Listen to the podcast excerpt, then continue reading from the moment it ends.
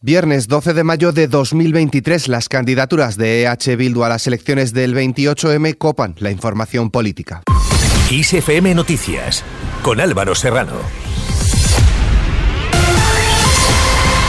¿Qué tal? El portavoz de campaña y Sociedad Abierta del Partido Popular, Borja Semper, ha lamentado este viernes que H. Bildu cuente en sus listas para las municipales con 44 condenados por terrorismo, asegurando que es una vergüenza y algo profundamente doloroso. Escuchamos en este sentido al presidente popular, Alberto Núñez Feijo. Me repugna igual que a la inmensa mayoría de votantes del Partido Socialista Obrero Español que Bildu lleve asesinos en sus listas. Me estremece que el partido del gobierno de mi país diga que eso merece un respeto. Y me entristece y me indigna que el sanchismo se calle y baje las orejas ante esta provocación.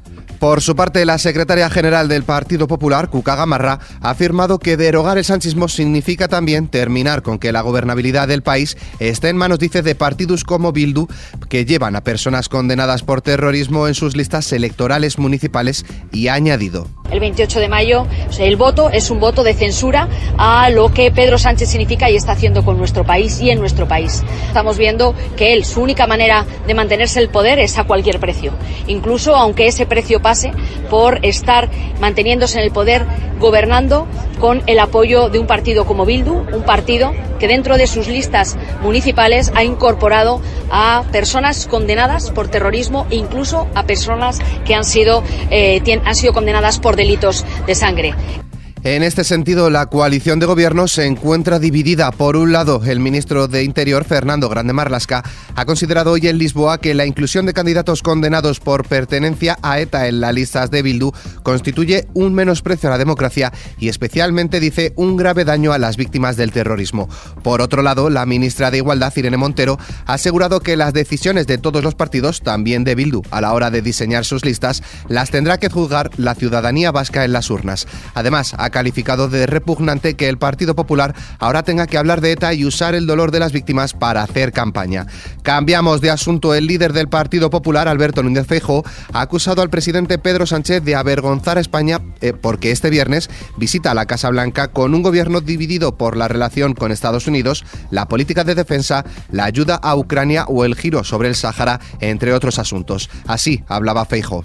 Tenemos que derogar el sanchismo de la misma forma que hemos derogado la ley del solo sí es sí. Y esta ha sido la respuesta de José Manuel Álvarez, ministro de Asuntos Exteriores y Unión Europea.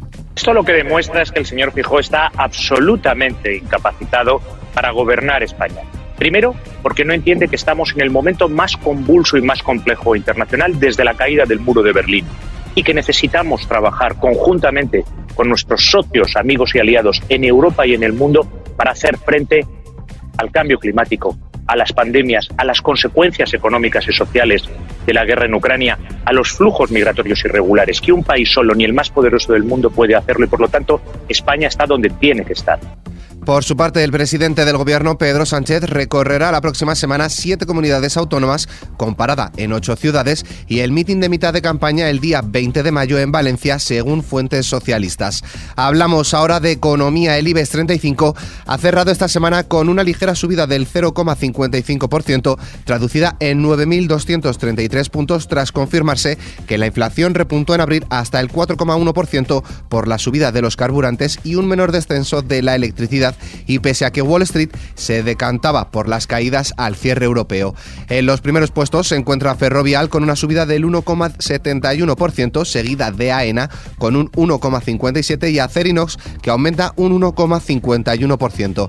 En el lado contrario lidera la lista Melia Hotels con una caída del 5,56%, seguida de Acción Energía con un 4,22% e Inmobiliaria Colonial con 2,85 puntos porcentuales negativos.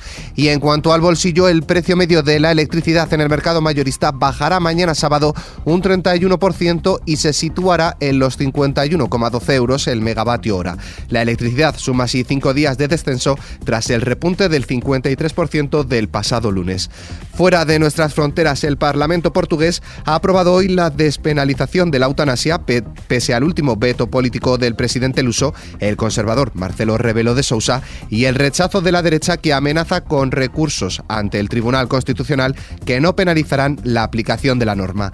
Más cosas, el primer ministro de Reino Unido, Rishi Sunak, ha dicho estar decepcionado por la decisión de la Unión Europea de Radiodifusión de no dejar que el presidente de Ucrania, Volodymyr Zelensky, intervenga en la final de Eurovisión. En línea con la guerra, el jefe del grupo Wagner ha acusado nuevamente al Ministerio ruso de Defensa de mentir en, en sus partes de guerra y denuncia que las tropas ucranianas se han aproximado hasta 500 metros al noroeste de Bakhmut debido a la huida de las tropas regulares rusas que protegían ese flanco. Por su parte, los ministros de Exteriores de la Unión Europea han mantenido este viernes discusiones difíciles sobre el undécimo paquete de sanciones contra Rusia con la posibilidad de penalizar a empresas de terceros países, entre ellos el de China, que envíen material militar a Moscú en la guerra con Ucrania. En este sentido, el ministro de Exteriores de China ha advertido en Oslo contra el peligro de la nueva Guerra Fría, que pondría en peligro, dice, el multilateralismo y perjudicaría las relaciones con Europa. Nos vamos ahora hasta Estados Unidos. El alcalde de Nueva York, Eric Adams, ha declarado el estado de emergencia por la imposibilidad del sistema de albergues del Estado para acoger a las más de 17.000 personas solicitantes de asilo que han llegado en autobús enviados por las autoridades de Texas. En cuanto al tiempo, Comienza el fin de semana con predominio de cielos nubosos en el extremo norte peninsular, en el extremo oriental y Baleares, acompañados de lluvias y chubascos que podrán ser localmente fuertes en Cataluña, Baleares y zonas del interior valenciano. En el resto de la península y Canarias se esperan nubes de evolución que podrían dejar alguna tormenta y chubascos de carácter más débil.